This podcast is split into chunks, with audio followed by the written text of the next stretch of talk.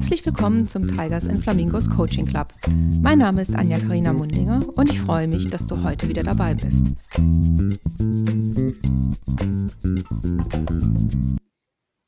Hallo und herzlich willkommen zu einer Premiere im Tigers und Flamingos Coaching Club. Und zwar, heute habe ich eine Person da, die also echt komplett ähm, spannend für mich war, weil sie mir sehr viel beigebracht hat über Leistung und Sport, aber dazu gleich. Und diese Person ist prädestiniert dafür, mein neues kleines Format zu etablieren, nämlich Horizonterweiterung. Ja, Anja, was ist denn jetzt Horizonterweiterung im Tigers und Flamingos Coaching Club? Das ist ganz einfach, sage ich euch. Ich habe ja das Mantra, man muss ja immer dazulernen und auf dem Laufenden bleiben. Und dann habe ich mir überlegt, in meinem Umfeld gibt es so viele tolle Berufe, die nicht direkt was mit Coaching zu tun haben, die aber ja so Nebenbereiche sind und die sehr viel gemeinsam haben mit dem klassischen systemischen Business Coaching. Und diese Menschen muss ich unbedingt einladen, weil die einem ganz tolle Insights und Erfahrungen und Geschichten erzählen können, die jeder Coach kennen muss, wie ich finde. Und heute mit dem Andreas Clement, wow, da habe ich jetzt schon einen richtigen Promi, sage ich jetzt mal hier. Und zwar, er ist Leadership in Business Change Expert. Er hat mehrere Bücher geschrieben. Er ist ein Vortragsredner, sogar ausgezeichnet. Er ist Athletencoach und er schlägt die mega coole, interessante Brücke zwischen Sport und Wirtschaft, weil er sagt, bei beiden ist Ansporn und Output wichtig. Herzlich willkommen, Andreas. Hallo, Anja, grüß dich. Vielen Dank für die, für die Vorrede. Irgendwie ist ja bei dieser grandiosen Vorrede, da kann ich es ja jetzt nur noch äh, Minute für Minute versauen. Danke mhm. dir. Du machst ja keine Gedanken, jetzt bist nämlich du dran. ja, ich finde es richtig cool, dass du da bist. Weil nämlich, ja, Sport, ne? Ist echt ein Thema. Also wir hatten es ja im Vorgespräch schon. Ich bewundere die Leute, die Leistungssport machen, die zur Olympiade fahren. Ne? Weil meine persönliche Sportlerkarriere, ja, die war im Tischtennisclub semi-erfolgreich, Yoga null erfolgreich, Joggen lass mal lieber außen vor und jetzt bin ich Hochleistungssportler im Bereich Pilates, das heißt, ich mache es zweimal pro Woche. Ja, deshalb finde ich das wunderbar, dass du heute da bist und uns mehr zu dem Thema erzählen kannst und auch die ganzen verschiedenen Connections, die wir haben. Ja, ja, danke. Äh, wobei ich dann jetzt schon mal sagen muss, also ähm, sich an der Stelle darüber Gedanken zu machen, ähm, ob Pilates dann auch mit dazugehört oder nicht, äh, ist für ja. mich relativ einfach. Es gehört dazu. Yes. Weil, weil, weil, gerade so bei, bei Sportlern darf man, äh, darf, äh, darf man auch nicht davon ausgehen, dass sie ja immer nur ihrem Sport in sondern sie gucken natürlich schon so Crossover. Ja. Was äh, beeinflusst möglicherweise meinen Sport oder meine Leistung? Und da gibt es ganz viele Sachen, äh, die eigentlich gar nichts mit einem eigentlichen Sport dann zu tun haben. Mhm. Klasse. Also dann streiche ich schon mal meine erste spontane Frage. Ist Pilates auch Leistungssport? Super, Dankeschön.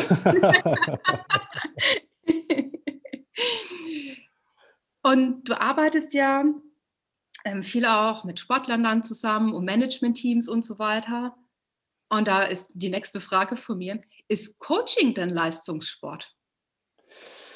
Oh ja, das, äh, äh das äh, also ich mache meinen mein Job jetzt schon seit 16 Jahren und wow. ähm, die, die Frage, ist Coaching Leistungssport? Ähm, ich würde einfach die Begrifflichkeit Sport einklammern. Coaching ist Leistung. Ja? Okay. Und ähm, ähm ich glaube, egal ob es jetzt über Coaching oder Beratung, Training, Workshop etc., ähm, die, die, das, was es im Kern immer ausmacht, ist, du, du bist halt da gefordert und du bist zu 100 Prozent, musst du den vollen Fokus entweder dann auf deinen Mandanten, auf den Coach, auf den Klienten oder auf, auf deine Teilnehmer haben. Weil die sind ja nur aus einem einzigen Grund in Anführungsstrichen da, weil sie ein neues Thema äh, haben mhm. wollen, weil sie an irgendetwas etwas wollen, an sich arbeiten wollen. Und mhm. deswegen ähm, ist da schon so eine Brücke zum Thema Sport, äh, weil du hast halt auch nur diesen einen Wettkampf äh, in ja. Anführungsstrichen oder dieses eine Spiel. Und äh, deswegen bist du da auch schon automatisch gezwungen, immer 100% Leistung zu bringen. Das ist als Coach oder als Trainer, äh, Vortragsredner, wie auch immer, auch immer automatisch, genauso wie als Sportler. Mhm. Und ähm, ich vergleiche das, vergleiche das immer so beim, ähm, ja, vielleicht so beim Fußball oder bei, grundsätzlich bei jeder Mannschaftssportart, aber nehmen wir mal jetzt Fußball, äh, da, da, hast du elf Menschen auf dem, auf dem mhm. äh, Platz stehen, äh, die 90 Minuten die Möglichkeit haben, dieses Spiel zu beeinflussen und dieses Spiel zu gewinnen.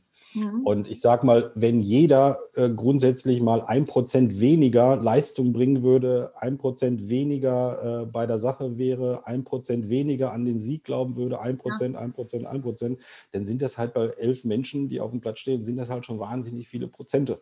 Das stimmt. Ja.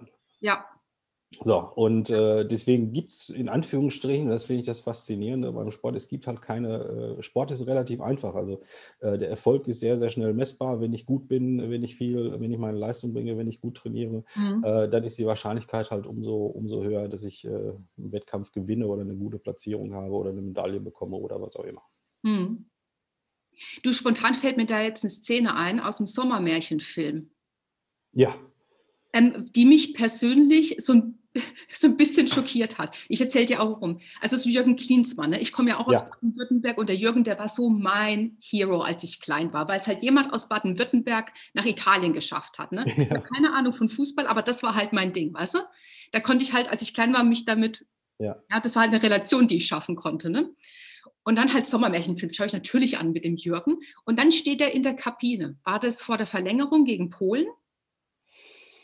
Mm, das, äh, also es muss vor dem Spiel gewesen sein, weil äh, dazwischen äh, Verlängerung, aber. Hat eine Verlängerung? Ja, wie du weißt, mega Ahnung ja. vom Sport. Ja. Ähm, auf jeden Fall steht er in dieser Kabine und heizt die Jungs an. Aber wie? Also, mhm. ne, ich weiß nicht, ob du das auch gesehen hast. Ihr müsst Gas geben, wir lassen uns den Pott nicht nehmen und schon gar nicht gegen Polen und hier und da, weißt du, und Stimme, laut, Körperhaltung ja. von oben runter. Ähm, und das hat denke ich mal, dieses Klickmoment gemacht bei denen? Ähm, ja, äh, es gibt ja ganz unterschiedlichste äh, Trainertypen. Das, okay. äh, das muss, man, muss man ja dazu sagen. Und äh, Jürgen Klinsmann ähm, gehört ja wirklich zu denjenigen, die ja ein wahnsinniger Motivator sind. Ähm, ah, okay. Bei, Jürgen Klinsmann ist auch ist halt auch schon, äh, schon eine, eine Frage, die sich ja bei Spielern an der Stelle niemals stellt. Äh, hat er Ahnung? Aha. Also Jürgen Klinsmann, wie gesagt, du in Italien, der war Torschützenkönig, der ist Weltmeister gewesen äh, und, und, und, und, Also äh, so hat der Mutter, wenn der was sagt, äh, dann, dann stimmt das schon, weil der, okay. weil der das Gleiche schon alles selber erlebt hat. Okay. Ja, so, und das ist, das ist, das ist ja bei Führungskräften das Gleiche, wo, wo, Mitarbeiter oder Teammitglieder sich dann immer die Frage so stellen, so hat er überhaupt Ahnung von dem, was er dann erzählt? Ja, das ist ja so der, einer der einfachen messbaren Parameter. ähm, und äh, deswegen gibt es unterschiedliche Trainertypen. Mhm. Und äh, bei der Weltmeisterschaft äh, damals oder Sommermärchen ähm, äh, ist es ja auch tatsächlich so, dass, dass ja nicht nur Jürgen Klinsmann für Erfolg oder Misserfolg verantwortlich ist, sondern ja. ich gar nicht, wie groß der, der Stab da ist. Also Yogi Löw war ja damals auch mit, mit an Bord, der, der viel mit dem Thema Taktik und Spielsystem gemacht hat. Genau. Ähm, was, was für mich auch immer dazu führt, äh, zu überlegen, muss ich als Führungskraft eigentlich alles äh, können?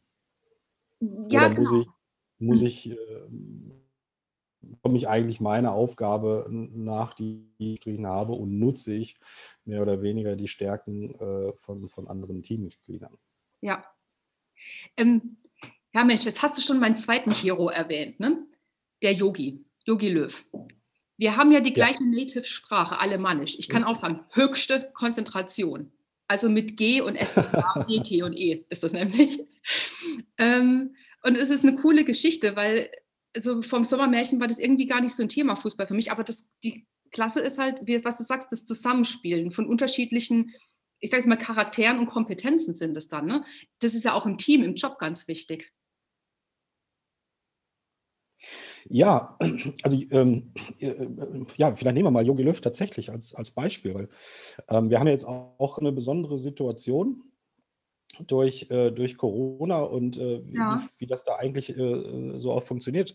Und ich finde, ähm, dass ähm, das jetzt mal grundsätzlich, ob es jetzt Jogi Löw ist oder welche Sportart, aber sobald jemand Bundestrainer ist, dann mhm. hat er halt immer die Herausforderung, dass der so etwas wie äh, Distanz führen hat. Also er sieht seine okay. Spieler nicht jede Woche. Er, er, kann gar nicht draufnehmen, er trainiert auch nicht jeden Tag mit denen. Mhm. Das ist bei einem Vereinsspieler völlig anders. Okay. So, nehmen wir mal so einen, so einen äh, zweiten Hero, den es ja, äh, ja auch aktuell gibt, Jürgen Klopp. Mhm. Ja, der, der, wo man sich auch die Frage stellt, äh, wäre Jürgen Klopp ein guter Bundestrainer und solche Sachen. Mhm. Ähm, und äh, Jürgen Klopp ist halt auch ein Vereinstrainer. So, der arbeitet jeden Tag mit seinen Spielern. Der hat das die stimmt. Möglichkeit, jeden Tag darauf einzuwirken, äh, das Spielsystem zu beeinflussen, zu motivieren. Und das, hat, mhm. das hat Yogi Löw nicht. Also der, der, braucht eine ganz, der braucht ganz andere Kompetenzen und muss sich ganz ah. anders da, darauf umgehen. Und ähm, der hat auch viel weniger Zeit für äh, Entwicklung der Mannschaft. Stimmt. Ja, die, sehen sich, die sehen sich vier, fünf, äh, sechs Mal in, äh, Normal, in Normaljahren, sehen ja. die sich halt. Ja, so häufig sehen die sich dann nicht. Äh, kann man das sagen, da wird so mit ähm, unterschiedlichen Maßnahmen gemessen? Weil ich meine, der Yogi, der hat es ja in letzter Zeit nicht einfach gehabt, vor allem mit der Presse und so weiter. Und ich, ich fand es halt immer doof, weil ich das nicht gut finde, wenn man Leute in der Presse so behandelt. Aber wenn du mir das Ganze jetzt erzählt, was der in diese wenige Anzahl von Meetings und Treffens und weiß ich was reinpacken muss, ähm, ist das ja schon eine mega Leistung, die da bringt, ne? Ja, also äh, ich habe da schon, äh, also ich habe äh, vor jedem grundsätzlich Hochachtung, egal ja. welcher Sportart das ist.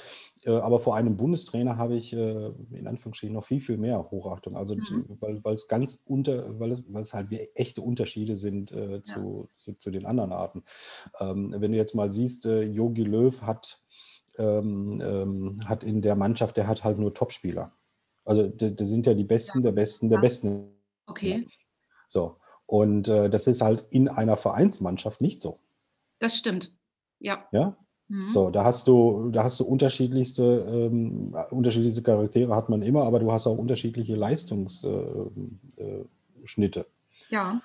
So, und ähm, von daher hat ein Vereinstrainer natürlich auch mehr Zeit, dann die Spieler zu entwickeln.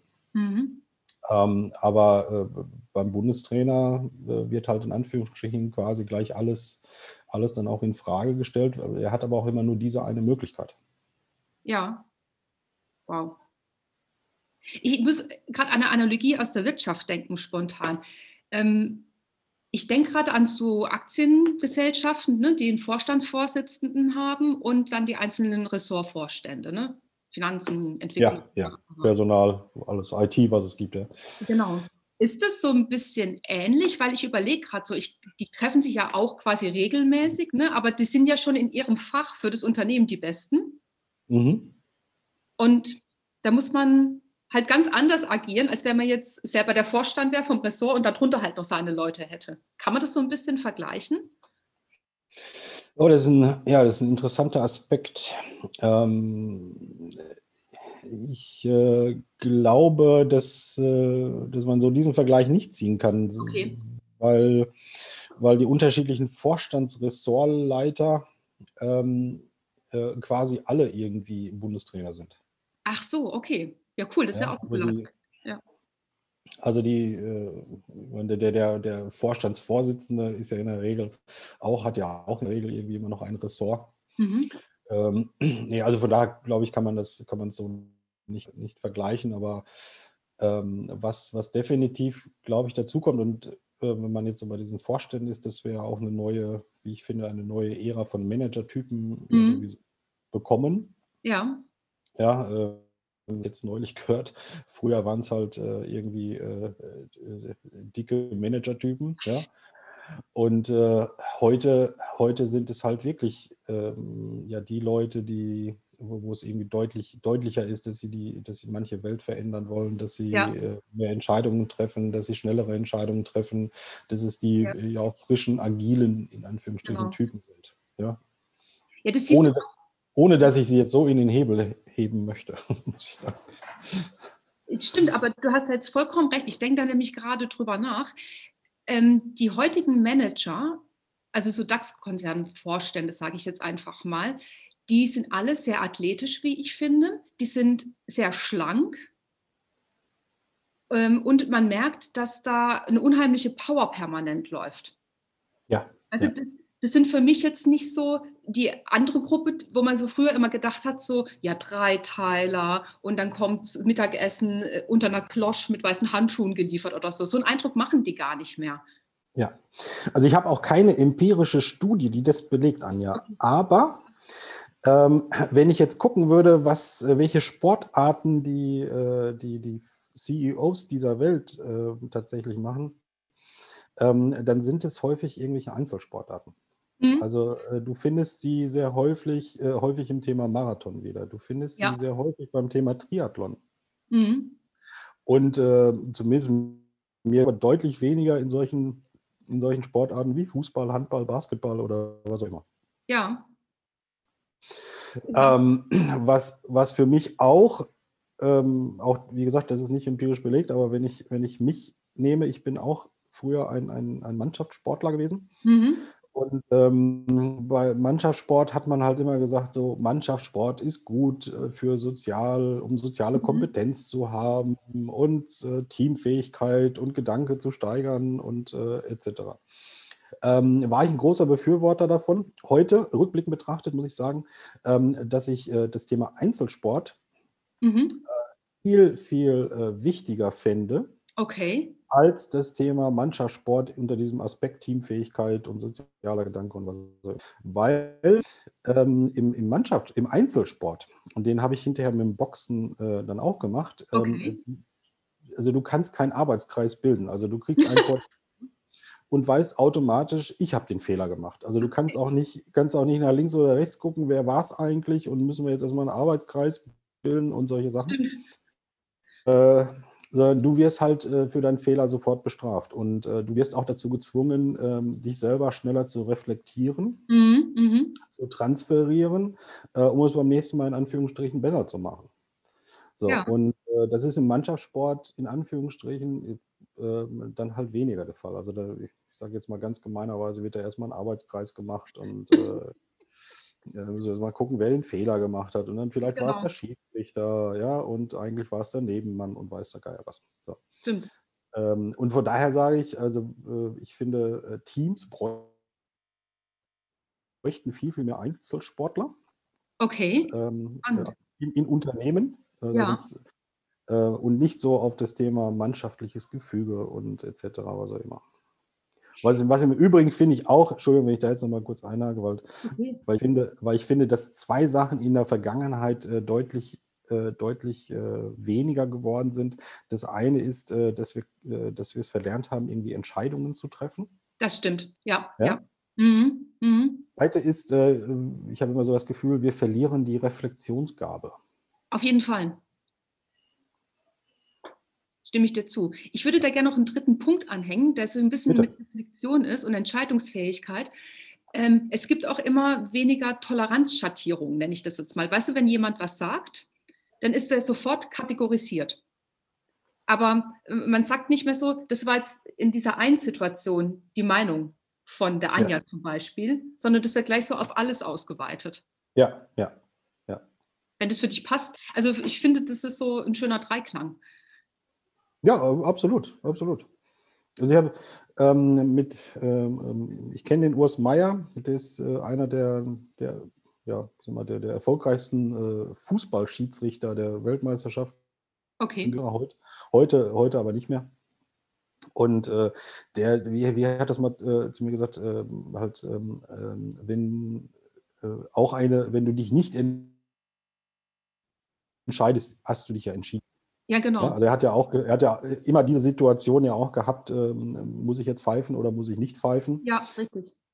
Schnell abzuwägen, ähm, was passiert eigentlich, wenn ich pfeife oder wenn ich nicht pfeife und was auch immer. Also äh, alles, was du tust, ist halt irgendwie auch eine Entscheidung. Ja. Aber ich finde halt, äh, dass, äh, dass, dass, dass wir es irgendwie verlernt haben, äh, zu entscheiden. dass ja. ähm, Corona ist ein Beschleuniger. Richtig, richtig. Ja, ja. Ähm, jetzt nehme ich gerade mal so diese Homeoffice-Thematik, die wir, oh ja. äh, die wir leidlicherweise ja immer irgendwie aktuell haben.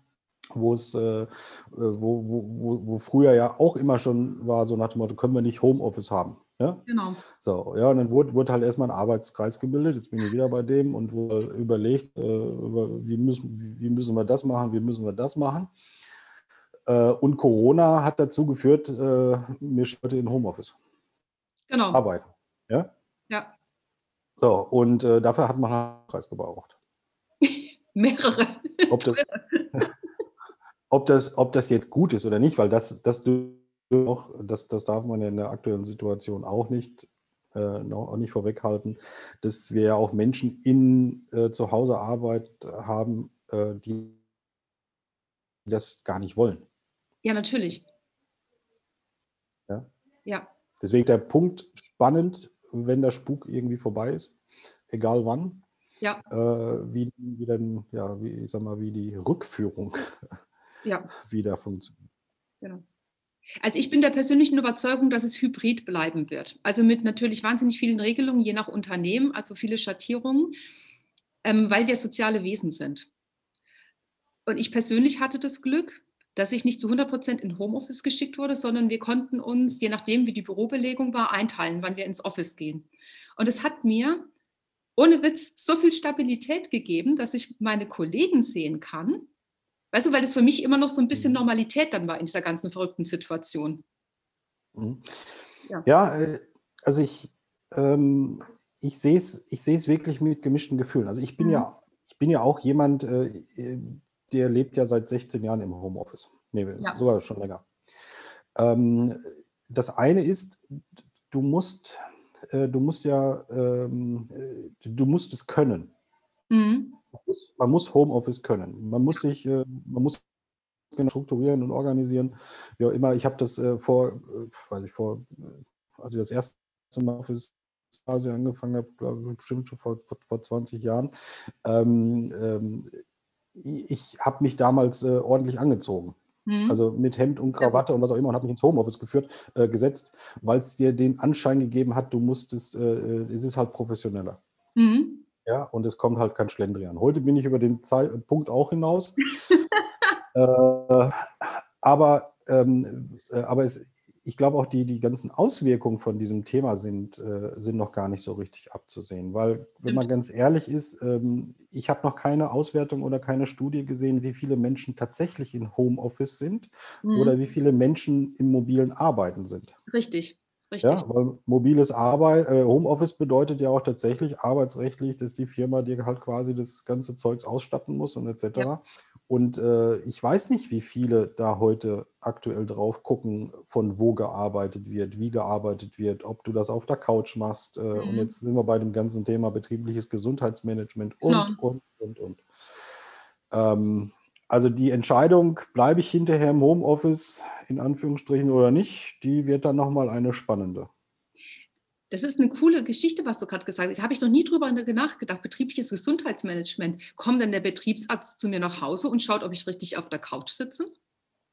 Ich meine, das könnte äh, eine Ausprägung sein.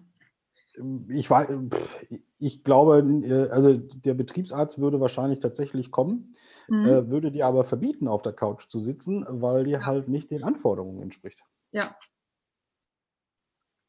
ja, und jetzt äh, sind wir noch bei solchen, sind wir noch bei solchen, äh, sind wir noch bei solchen Spielereien, wie das äh, es, es ja rückenschonendere Maßnahmen gibt im Büro, dass du sagst, ich kann den Schreibtisch vielleicht hoch und runter fahren.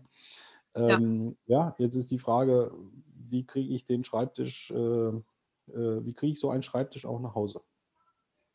Weil es ist ja bewiesen, ich brauche so einen Schreibtisch, ja. Genau. Wer zahlt den? Wo stelle ich den hin? Das ist ja die, das kommt, ist das nächste Thema dann, ne? Ja, die Frage, wer das zahlt, ist eindeutig. Also es zahlt halt der Arbeitgeber. Okay. Ja, jetzt ist nur die Frage, will, äh, ist der Arbeitgeber bereit, ähm, äh, diese ganzen Kosten auch zu tragen? Mhm. Und dann doch lieber mobiles Arbeiten, ne? Genau. Mobiles Arbeiten ist das deutlich entspanntere. Also ja, für lieber zumindest. das stimmt. Ja, also das ist echt eine coole Geschichte. Das Sport ist so beeinflusst. Hatte ich echt nicht so, also das Wissen über Sport, weißt du, und ähm, Ergonomie und so weiter, das ist ja echt eine coole Geschichte. Sag mal, was ist denn so, was können denn Manager noch vom Sport lernen? Vielleicht auch schon Leistungssport vor allem. Oh, also ich finde, es gibt ja, es gibt ja viele Parallelen, die, äh, die, man da, die man da ziehen kann. Also ich werde ja, ähm, werd ja häufiger gesagt, äh, häufiger mal gefragt, so was ist denn eigentlich das, das äh, warum sind Sportler eigentlich so erfolgreich, ja? Und viele ja. sind halt immer der Meinung, ähm, dass es Talent ist. Ja, auch mein Glaubenssatz, da kommen wir gleich dazu. Was ich okay. So, aber was, äh, was natürlich, äh, was, was ich finde, Sportler immer wahnsinnig auszeichnet, äh, jetzt nehme ich mal die Olympi Olympioniken. Mhm. Ja. Ähm, also die, man muss sich ja das ja vorstellen, Olympische Spiele gibt es ja in der Regel alle vier Jahre. Ja. Ja, so, das heißt, ähm, ich, ich bereite mich heute auf in vier Jahren vor. Ja. Ohne zu wissen, äh, ob ich die Qualifikation zu den Olympischen Spielen überhaupt schaffe und wenn ich da bin, äh, ob ich dann überhaupt eine Medaille bekomme. Es, es, du weißt, ich bin nicht so Fachfrau in dem ja. Bereich. Das, man weiß wirklich nicht, ob es reicht zur Qualifikation. Also hat man da nicht so eine Wahrscheinlichkeit, jetzt lege ich eine Schippe drauf, dann schaffe ich es auf jeden Fall eine halbe vielleicht. Also ist es wirklich so offen? Ja, natürlich. Also, wow. man, also wenn, wenn von heute gerechnet quasi in vier Jahren, wenn du so einen Turnus hast, ähm, kommst du halt, ähm, ich glaube immer, in der Regel ist es immer so, fängt die Qualifikation, glaube ich, ein Jahr vor den Olympischen Spielen immer an. Mhm. Ja? Und du hast halt je nach Sportart mehrere Möglichkeiten, dich dann für die Olympischen Spiele zu qualifizieren. Okay. Ähm, und wenn du dich nicht qualifizierst, dann bist du halt auch nicht bei den Olympischen Spielen dabei. Dann sind halt in Anführungsstrichen mal die letzten drei, dreieinhalb Jahre halt für die Katz. Wow. So, und dazwischen hast du natürlich äh, nochmal so, so lustige Sachen wie, da gibt es dann halt nochmal eine Weltmeisterschaft, da gibt es dann nochmal eine Europameisterschaft, ja, an denen du dann mhm. auch nochmal teilnimmst. Stimmt, stimmt, stimmt. Ähm, äh, ein Haufen Wettkämpfe. Mhm. So, und das finde ich halt das, das Spannende, ähm, dass, dass man halt sagt, ich habe halt ein Langfristziel. Mhm. Das ist in Anführungsstrichen in vier Jahren, ohne dass ich weiß, ob ich das tatsächlich schaffe oder ob mhm. ich dann ob, ob ich überhaupt eine Medaille bekomme.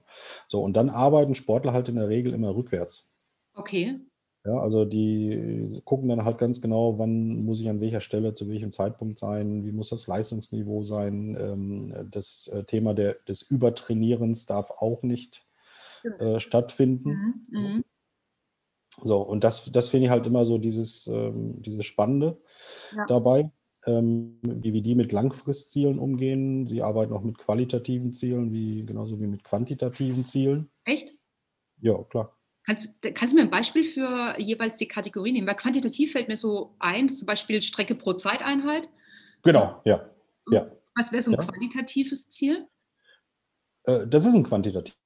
Genau. Du meinst ein qualitatives. Genau. Ja, ein qualitatives Ziel äh, äh, kann, kann zum Beispiel sein das Thema Ernährung. Aha. Ja, also ich kenne, kenne einen, äh, äh einen Sportler, der, ähm, der, äh, der verletzungsanfällig war. Okay. Mhm. So, also wir reden echt über Top-Niveau, Top mhm. ähm, der immer seine Leistung bringt, aber der halt auch an der Stelle ähm, äh, verletzungsanfällig war. Und da hat man halt durch äh, körperliche Analyse etc. dann irgendwann herausgefunden, dass der halt ähm, eine andere Art der Ernährung braucht. Mhm die einfach dazu führt, dass er halt weniger verletzungsanfällig ist. Und äh, das war dann halt ein qualitatives Ziel, zu okay. sagen, ich muss meine Ernährung umstellen, ich muss, äh, weil sie automatisch auf meine Leistung einzahlt, okay. ähm, was, er, was, er, dann auch gemacht hat. Und deswegen ist er nachweislich äh, jetzt aktuell auch äh, nicht mehr so verletzungsanfällig. Okay, klasse, habe ich super. Ja, was, hm. was im Übrigen, äh, da finde ich auch einfach jetzt mittlerweile dazu führt, ähm, dass wir auch eine andere Sichtweise haben, zu sagen, ähm, früher hat man gesagt, ähm, wenn ich Stress zu Hause habe, dann gehe ich einfach ins Büro oder in, äh, wo auch immer hin, an meine Arbeitsstätte, äh, lasse ich alles hinter mir. Ja, ja. ja. Und dann habe ich halt einen Fokus auf, die, auf den Job und äh, mhm. ist alles wunderbar. Und äh, heute finde ich es gut, dass man, dass man schlauer ist, äh, dass es halt so viele Faktoren gibt, die auch auf meine Leistung im Job einzahlen. Das stimmt. So. Und ob das Ernährung ist, ob das, ähm, ob das äh, Schlafen ist, mhm. ähm, äh, ob das in Anführungsstrichen Zufriedenheit in der Familie ist oder der Stressfaktor ja. und was auch immer. Und das ist halt äh, das Gute, dass man weiß, äh, dass es viele Faktoren gibt, die meine Leistung an der Stelle einfach beeinflussen können und es nicht die Haupt Funktion ist. Also sag mal, wenn ich ein super Projektmanager bin, mhm, mhm, dann kann ich meinen Job zu 100 Prozent. Mhm. So, wenn ich aber eine schlechte Ernährung habe, kann ich meinen Job in Anführungsstrichen immer noch 100 äh, zu 100 Prozent fachlich gesehen. Ja? Mhm. Ähm, habe aber nichtsdestotrotz immer wieder äh, Motivation oder ähm, Müdigkeitserscheinungen oder ja. was auch immer. So, und hätte ich eine andere Art der Ernährung, genau. dann, äh, dann wäre ich in Anführungsstrichen noch leistungsfähiger. Genau. Das stimmt. Und man sieht ja in diesem ganzen New Work Movement, dass es ja auch Einzug hält. Ne? Also ich weiß noch, als man das erste Mal gehört hat, oh, Google, die kochen für die Mitarbeiter gutes Essen. Ne? Jeder kann da essen, was er will. Ne? Und es gibt auch umsonst, also kostenlos. Und es war dann so, uh, nee, Stammessen 1 kostet 4,30 Euro gesponsert. Und es, es wandelt sich ja alles, ne? Ja. Also es ist immer noch Areas to Improve, die, also man ist immer noch nicht bei Google, aber es hat sich schon eine Menge getan, weil man halt weiß, ähm, schlecht gefüllter Bauch kann halt nicht gut denken, ne? Ja, genau. Mhm. Ja alles, alles andere halt auch, also Schlafen und äh, mhm. was, auch immer mit, mit dazu kommt. Mhm. Ja? Das ist echt, ja, das ist voll die Analogie. Also, ja, stimmt, das ist ja eins zu eins in der Unternehmenswelt auch. Ja. Cool. Du sag mal, wenn ich, ich, ich bin jetzt so ein Manager, ne? Und ich mhm. bin ja ein Mensch. Ich habe ja ganz normale Leistungskurven, ne? auch wenn man das nach außen hin nicht im Manager-Magazin liest, weil die sind alle ja die Mega-Dinger und die geben jeden Tag dreieinhalbtausend Prozent mindestens. Ne? Ähm, aber auch die haben ein Leistungstief. Wie geht denn so ein Sportler damit um? Weil der muss ja auch jeden Tag 100 Prozent bringen. Und das ja. ist ja schlimm, finde ich. Also da gibt es, äh, gibt es nicht das Paraderezept äh, oder Paradebeispiel oder so etwas. Ja. Ähm, es, es, ist, äh, es gibt unterschiedliche Arten davon. Also zum Beispiel ähm, gibt es ja so, so Crossover-Themen jetzt bei Sportlern, mhm. die, die zum Beispiel sagen, äh, damit, ich, damit ich kein Motivationsloch bekomme, so nach dem Motto, äh, ich also wenn ich jetzt Läufer bin und dann muss ich die ganze Zeit laufen, mhm. äh, da hast du auch nicht immer Bock drauf. Ne? Mhm. Ne? So, und deswegen äh, äh, gibt es auch schon halt äh, Trainingsformen zu sagen, was kann ich denn eigentlich, äh, welche andere Sportart kann ich machen, die möglicherweise einen meiner, meiner Bereiche in meiner eigentlichen Sportart äh, mit beeinflusst. Okay. So, wenn ich jetzt, also wenn ich jetzt zum Beispiel Läufer bin, ähm, dann äh, kann es auch sein, dass ich zum Beispiel mal Boxtraining mache. Echt? Ja, ja. Hat, hat was mit Koordination zu tun. Aha. Mit Gleichgewichtssinn, äh, mit Beinstellung, äh, mit Schnelligkeit.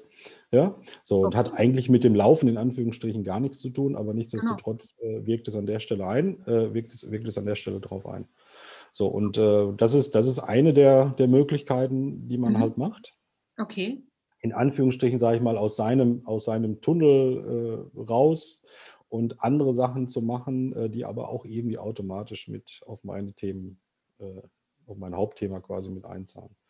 So, mhm. und ähm, deswegen, ähm, deswegen finde ich das auch für Manager, wenn die halt einfach irgendwie ein Motivationsloch oder was auch immer haben, ähm, einfach auch Sachen zu machen die vielleicht gar nicht so mit dieser eigentlichen Aufgabe zu tun haben. Und es gibt ja auch so Sachen wie Powernapping und äh, was auch mhm. immer, die einfach an der Stelle zurückziehen.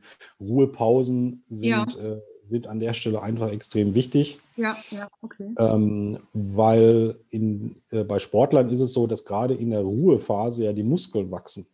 Also die wachsen, wachsen ja nicht während des, der, der, äh, des eigentlichen Übens oder Trainierens, sondern äh, Muskeln wachsen ja erst, wenn, wenn sie zur, zur Ruhe kommen. Ach so. Ja, und äh, das ist, ist, ja bei uns, bei uns genau das Gleiche. Ähm, ja. Wenn, wir, wenn wir mal fünf Stunden in Anführungsstrichen nur nach draußen gehen, machen oder äh, einfach nur eine Seite Buch lesen oder so etwas, mhm. da rausgerissen werden, dann hat man hinterher immer so das Gefühl, man ist, äh, man ist frischer, man ist leistungsfähiger ja. noch mhm. und so etwas. Ja, und deswegen gehören Ruhepausen einfach dazu. Cool, das ist ja ein cooles Was in gerade aktuellen ja, was aber gerade in aktuellen Corona-Zeiten ja niemand darauf achtet. Ja, ja, das stimmt. Weil man denkt, man ist eh die ganze Zeit zu Hause und das beruhigt einem grundsätzlich, aber das stimmt ja nicht. Ja. Man arbeitet und, ja trotzdem. Ja, und wenn ich, wenn ich äh, vor, vor einer, einer Zielgruppe in Anführungsstrichen wahnsinnig Respekt habe, dann sind das ja wirklich Frauen. Danke. Weil, bitte, weil ähm, äh, jetzt insbesondere sogar ähm, äh, Minijobber, ja, also wir haben ja. einen wahnsinnig hohen Anteil in Deutschland an Frauen, ja. die Minijob äh, tätig sind.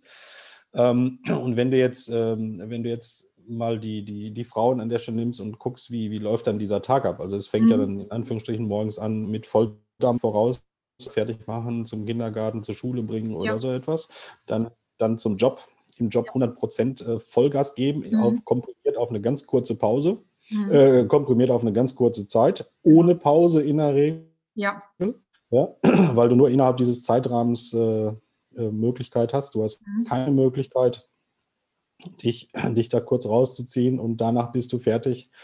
Äh, dann gehst du los und dann holst du schon wieder die Kinder ab. Dann wird das vielleicht nochmal durchs Mittagessen kurz unterbrochen. Ähm, und dann geht es halt äh, Kinder zum Fußball zu oder was auch immer mhm. zu, zu ja? so, also es ist halt schon echt Volldampf, Volldampf voraus und würde behaupten, also wenn jemand Burnout gefährdet ist, dann sind es, äh, sind die es viel, viel mehr als jemand, der von, äh, weiß nicht, von 8 bis 18 Uhr ins Büro geht oder wo auch immer. Da stimme ich dir voll und ganz zu. Also ich gehöre jetzt nicht zu dieser Kategorie von, ich sorge, also bei mir geht es halt um Anja, aber ich sehe das ja auch in meinem Umfeld, was da, also auch Erwartungshaltungen zusätzlich da noch an einem dran sind. Ne? Man ist ja teilweise, je nach Persönlichkeitsstruktur, in einem größeren oder kleineren Hamsterrad, in dem man sich permanent ja. Fühlt, ne? Und ja. du hast schon recht, die Gesellschaft, das ist echt, drückt das echt auf die Frauen ab. Ich habe da auch mega Respekt davor. Also so. Also, ja, also ich weiß auch, es ist äh, beispielhaft von der deutschen Rentenversicherung. Ähm, ja. Es gibt ja die, die Erwerbsminderungsrente, die, genau. die, die, ja für solche Fälle in Anführungsstrichen dann eintritt, wenn man seinen Job nicht mehr ausüben kann, gesundheitlich. Mhm. Genau. Ähm, und da ist es so, dass die, äh, dass die, diese, ja, wie heißt dieses äh, Alter, wo man erwerbsgemindert wird, bei Frauen immer mehr sinkt. Nee. Also Frau, Frauen werden äh, werden schneller hinterher äh, berufsunfähig äh, als, als Männer. So, und das, äh, das sind natürlich auch solche, solche, solche Sachen, wo, woran ich persönlich, ohne dass ich jetzt kann, aber immer ganz gut festmachen kann. Wow. Das sollte so nicht sein. Zusätzlich ja. Benachteiligung und alles ja, drum ja, ne? ja, Altersarmut, wow. Wusste ich gar nicht. Ja, Hochleistungssportlerinnen, Frauen, sage ich da nur, ne? Ja. In gewissen Konstellationen. Ja, ja, ja, definitiv. Mensch. Vielleicht, wenn sich dann so ein Manager mal so ein bisschen unproduktiv fühlt, kann er ja mal ein Volontariat bei einer Frau machen, so zwei Tage. Am besten so mit zwei kleinen Kindern. Halbtags schön pendeln, gib ihm. Ja. Ich, ich hoffe nicht, weil dann gibt es hinterher gefühlt ja nur mehr aufzuräumen. ja, das stimmt. Cool. Mensch, also ich habe jetzt voll viel mitgenommen aus unserem Gespräch. Also ich, mir war gar nicht bewusst, wie viele Parallelen der Sport doch mit Management hat. Beeindruckend finde ich immer wieder diesen Vergleich. Also da hast du mich jetzt echt noch mega erwischt mit dem Bundestrainer und dem Vereinstrainer, was das für Unterschiede sind und dann die Analogien in die Wirtschaft. Das fand ich richtig cool. Also mega Learning für mich. Ich habe eh Verständnis für Yogi Löw immer, aber jetzt noch mehr. ähm, ja, also dann auch ähm, der Hochleistungssport der Frauen, der da täglich geliefert wird. Ja, hast du auch recht, finde ich, wenn es deine These war. Und jetzt ja. zum Schluss noch, danke, dass du mit meinem persönlichen Glaubenssatz aufgeräumt hast, hinter dem ich mich versteckt habe, aber jetzt fühle ich mich voll motiviert. Der nämlich im Vorgespräch war, damit man im Sport performen kann, muss man mega Talent mal haben. Dahinter habe ich mich immer versteckt, weil meine Sportlerkarrieren eher kurz und in vereinsmäßig Breitensport waren. Jetzt hast du aber im Vorgespräch gesagt, Talent ist die Eintrittskarte. Ja. Also es äh, ist, ist, wirklich definitiv so. Ähm, ich sage mal, am Ende des Tages entscheidet äh, nicht das Talent, mhm. äh, sondern Durchhaltevermögen, ähm, Motivation, äh, Durchsetzungsvermögen, äh, mhm. konse konsequent. Mhm. Ähm, ich, ich glaube, deswegen gibt es auch zu Recht äh, so einen Spruch wie das ewige Talent. Okay. Ja. So, ja. Also ja. Es, es, gibt ja, es gibt ja gefühlt wirklich Menschen, Sport so, so, so Typen, wo du siehst, so, ah, das ist ein Talent, das ist ein Diamant, äh, wunderbar. Mhm. Ähm, aber wenn, ja, und wenn dem hinterher diese ganzen Parameter fehl, äh, fehlen, dass er sagt, ja, ich trainiere halt weniger, äh, ich bin nicht so konsequent und was auch dann ist das halt hinterher so ein ewiges Talent. Ja, der mhm. hätte, hätte, wenn der nur ein bisschen gemacht hätte, dann hätte es ein ganz großer, große werden können. So, und deswegen sage ich, ja. Talent ist die Eintrittskarte in diesen Markt, ja. egal wie das aussieht. Ja. Ähm, und, ähm, und der Rest, äh, der, der, der kommt einfach mehr oder weniger dazu. Von daher glaube ich, und das ist auch für mich so eine Parallele, wenn es um Bewerberverfahren äh, in Unternehmen geht. Okay. Ist, äh, die, ist für mich die Überlegung immer, welchen, welchen würde ich tatsächlich einstellen? Also würde ich diejenigen einstellen äh, mit gefühltem Talent? Ja.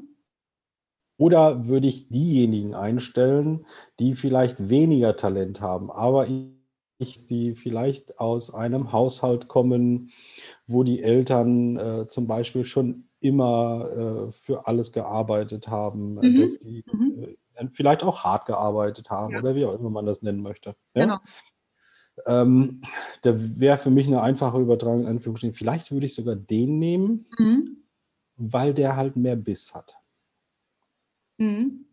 Ja, und der kann sich, kann, der weiß, wofür er kämpft und so weiter. Ja, das ist ein sehr intelligenter Ansatz, wie ich finde, weil äh, aktuell ist ja auch wieder die Diskussion mit der sozialen Gerechtigkeit. Und ich meine, das war auch vor Corona schon ein Thema. Zum Beispiel, wenn du aus einem nicht-akademischen Haushalt kommst, wie hoch ist ja. die Wahrscheinlichkeit, dass du studierst, einen Abschluss auf Master ja. promovierst? Ja. Und Corona verschärft das Ganze ja noch, weil es gibt ja intelligente Kinder auch, die halt nicht aus dem. Akademikerhaushalt kommen. Und da gebe ich dir recht. Und ich persönlich komme auch aus einem Nicht-Akademiker-Haushalt, aber ich habe immer nebenher gejobbt. Und das habe ich immer schön in meine Lebensläufe reingeschrieben. Mhm. Ne? Auch so Studium selbstfinanziert und so. Und das kam halt echt immer gut an. Ja. Auch wenn ich ähm, Klamotten verkauft habe bei Peg und ja. Glockenburg. Aber es war ein Job. Ja. Also es war eine ja. Ja, also das, das glaube ich auch. Ich, ich kenne auch tatsächlich einen Vorstand eines Unternehmens. Ob der das heute noch so macht, das weiß ich nicht. Aber damals hatte ich mal einen Beratungsauftrag in dem Unternehmen mhm. und habe das nur so beiläufig mitbekommen. Aber ich weiß, dass der Vorstand ähm, ähm, äh, immer einmal im Jahr, wenn es um das Thema Auszubildende, äh, Auszubildende Einstellung ging, ja. dass der immer einem die Möglichkeit gegeben hat, in Anführungsstrichen mit einem schlechten Schulabschluss. Okay. Also, äh, sagen wir wirklich schlechter Schulabschluss. Okay. Wenn er halt in ihm etwas gesehen hat. Mhm. Ähm, und so war es halt immer so, dass der, ich glaube, mindestens drei Jahre lang, soweit ich das beurteilen kann, hat, war da immer ein Auszubildender drin, der es normalerweise nicht geschafft hätte, aber der trotzdem diesen Ausbildungsplatz wow. ähm, bekommen hat. Ähm, und äh, die anderen waren natürlich dann halt, ob das jetzt äh, mit, keine Ahnung, Abitur oder was auch immer war. Aber ähm, der, der Erfolg hat ihm recht gegeben, mhm. weil ähm, er etwas geschaffen hat. Er hat eine, er hat eine andere Kultur äh, auf einmal initiiert. Ob er das wollte, weiß ich gar nicht, aber es ist dann automatisch gewachsen. Denn, denn, denn die Bindung und die Loyalität dieser Auszubildenden, die eigentlich keine Chance hatten auf diesen Platz, mhm. die waren halt wahnsinnig hoch. Die sind auch noch ja. alle dort. Ja. Und die sind halt dem Vorstand in Anführungsstrichen auch loyal und ihm treu ergeben, ja, weil sie wissen, äh, ich habe halt eine wahnsinnige Chance bekommen damals. Und das habe ich in Anführungsstrichen nur diesem Menschen äh, zu verdanken, weil er etwas gesehen hat, äh, was sonst niemand gesehen hat. Und dass er auch den Mut hatte, mhm. Äh, dieses, dieses Thema zu durchbrechen. Im Übrigen weiß ich auch, dass alle die, die dann halt mit Abitur etc. da sind, die sind alle nicht mehr in diesem Unternehmen. Okay weil die halt dann weiter studiert haben ja. und äh, keine Ahnung was. Stimmt, da war die Loyalität nicht so groß, weil die Chance halt eher gegeben war. Ich weiß nicht, ob die Loy ich weiß nicht, ob das gleich immer Loyalität dann ist, aber äh, zumindest hat, äh, war, der, war der Weg vielleicht von vornherein gezeichnet, weil mal, wir, haben so, wir haben so einen klassischen Weg. Äh, ich habe halt Abitur, dann mache ich ein bisschen Ausbildung dabei, hinterher gehe ich studieren und dann gucke ich, dass ich einen super Job kriege. Ja, das stimmt das stimmt. Du, ich muss noch mal ganz kurz zur Nationalmannschaft zurück. Ne? Ja, bitte. Weil diese Analogie mit Talent und Durchsetzungskraft und so weiter, ähm, also ich möchte jetzt nicht über Personen was wissen, sondern es ist einfach nur so, ob die Möglichkeit bestünde, dass es so wäre. Weil ähm, wir hatten schon vor kurz gequatscht, dass halt die Top-Spieler, also die Nationalmannschaft, das sind so die gepickten Cherries einfach, ne? Ja. Best of the best. Und ähm, da gibt es doch dann wahrscheinlich auch unterschiedliche Talentlevel, aber die sind halt alle in der Nationalmannschaft, weil sie die anderen Fähigkeiten halt auch haben. Ne? Und, und das macht, verstehst du, was ich meine? Ist das nachvollziehbar? Also ich weiß jetzt nicht, also ich hätte jetzt weniger Talent, Thomas Müller hätte ein sehr großes Talent. Aber wenn ich halt mega verbissen wäre und die Qualifikation dann hätte für die Nationalmannschaft, ist es, also ist es dann wieder so ein Ausgleich. Ne? Einer muss halt mehr tun und die andere weniger oder umgekehrt. Ja, also ähm, äh, zu Yogi Löws Zeiten hat sich das ein bisschen gedreht, das äh, muss man tatsächlich sagen. Das war Früher war es wirklich so, in die Nationalmannschaft bist du wirklich nur erst dann berufen worden, wenn du halt schon Superhero, Superhero, Superhero ah, okay. mhm. Hero warst. Mhm. So, das ist, ähm, ist heute ein bisschen anders. Äh, durch Jogi äh, Löw äh, gibt es einen sehr hohen Durchlauf an Spielern, die in die Nationalmannschaft berufen wurden, mhm. äh, die sich in der Nationalmannschaft beweisen können, äh, bleibe ich quasi drin oder nicht. Okay. So, ähm, also die Nationalmannschaft ist schon auch so etwas geworden wie so eine Art kleine Talentschmiede. Okay. Ähm, aber, aber es gibt auch diese, äh, diese und da, da guckt, gucken Bundestrainer äh, auch immer sehr gut drauf, gibt es, äh, gibt es Spieler, die vielleicht ja nicht dieser Supertalent sind, dieser Superhero, ähm, sondern mhm. die aber eine meiner Schwächen, die ich in der Mannschaft habe, sehr gut ausgleichen können. Okay. Ja? Mhm. So, da gibt es dann zum Beispiel, jetzt, äh, wenn wir bei der Fußballnationalmannschaft äh, bleiben, gab es zum Beispiel den Philipp Lahm, ja. ähm, der ein flexibel einsetzbarer Spieler war. Okay. So, den, kann, den konnte ich idealerweise nach hinten spielen, dann war, äh, dann war der auch irgendwann glücklich. Ähm, den konnte ich auch mal ins Mittelfeld stellen, mhm. ja, weil der, weil der an der Stelle flexibel war. So, und ähm, da, da guckt man dann natürlich drauf, so habe ich haben Spieler unterschiedlichere Stärken, äh, die ich ins Mannschaftsgefüge einsetzen kann, mhm. weil nur so mit Positionsspielern werde ich an der Stelle auch nicht, äh, nicht glücklich, mhm. weil wenn was passiert, dann ist der, äh, in Anführungsstrichen, der wächst die Chance auf Misserfolg statt auf Erfolg. Okay. Coole Sache. Also cool Paradigmenwechsel im Profisport, das ist ja auch klasse. Und das Gleiche finde ich wie im Management. Das Team muss zueinander passen. Du brauchst unterschiedliche Charaktere. Du brauchst einen guten Projektmanager, aber auch den tollen Spezialisten in dem Thema. Ne? Also es ist immer, ja, ja. immer der Mix. Cool. Ja, also ist, bei Veränderungsprozessen siehst du das ja auch in Unternehmen. Also du brauchst immer Leute, die, ja. die vorne äh, motivatorisch irgendwie die Speerspitze bilden und versuchen irgendwie alle anderen mitzureißen. Mhm. Und du immer diejenigen auch da drin haben, die gar nicht Lust haben, sich da vorne so zu profilieren oder ähm, den, den, ich sage mal, den Pausenclown zu mimen, mhm. äh, aber im Hintergrund eine wahnsinnige Arbeit leisten. Mhm. Und ohne die wird das ganze Gerüst quasi dann zusammenfallen. Genau, weil die nämlich den Input für die PowerPoint-Presse liefern, die ja, die nämlich präsentiert. Ja, genau. wow, cool. Mensch, Andreas, ey, jetzt bin ich, ich bin jetzt ein bisschen platt, ne, vor lauter Horizonterweiterung, aber in a positive way. Ne? Bei mir ähm, wirbelt es ja gerade oben in meinem Kopf. Auf jeden Fall, also großartiges Talk. Vielen Dank. Äh, ich habe so viel mitgenommen. wenn es das nächste Mal um Teams geht und so weiter, werde ich immer an dich denken. Und, Danke dir. Ja, gerne doch. Und wenn es leistungsmäßig mal runtergeht, mache ich einfach was anderes. So eine schlechte Serie anschauen oder sowas, weißt du? Oder und jetzt, da ich das mit dem Talent und dem Leistungssport weiß, wie das zueinander steht, frage ich mich, ob ich jetzt eine Sprinterkarriere anstrebe oder doch eher Richtung Buhl gehe. Ich weiß es noch nicht. ich halte dich auf dem Laufenden. Vielleicht wird es auch schrittweise. Zuerst das eine, dann das andere. Es kommt, kommt ja vielleicht darauf an, lieber Anja, was du tatsächlich, äh, was hinter des Zieles. Also ich glaube, ohne es jetzt zu wissen, wenn du äh, bei, den, bei der Weltmeisterschaft im Buhl dabei sein möchtest, würde ich sagen, fokussiere dich auf Buhl. Da ist die Wahrscheinlichkeit äh, größer, dass du da auftauchst, als vielleicht bei den Olympischen Spielen als Sprinter. Hm. Ich glaube, da ist, da ist mehr Konkurrenz. Meinst du? Ja, ich bin ja immer so beeindruckt hier beim Düsseldorf Marathon, wenn die ganzen Kenianer an mir vorbeilaufen. also wenn doch der ganze Trupp am Start hängt quasi schon, ne? Weil ich wohne hier so Kilometer 40. Ja, okay, ich überlege es mir. Vielen Dank für den Hinweis. Vielleicht wird es doch wohl. Wir sprechen weiter. Vielen herzlichen Dank, dass du Sehr gerne. warst und dass du auch bei der ersten Horizonterweiterung dich bereit erklärt hast. Dankeschön, lieber Andreas. Danke dir, Anja. Und das war die heutige Folge aus dem Tigers and Flamingos Coaching Club. Es hat mich sehr gefreut, dass du dabei warst und ich freue mich schon aufs nächste Mal, wenn es wieder heißt, herzlich willkommen im Tigers and Flamingos Coaching Club.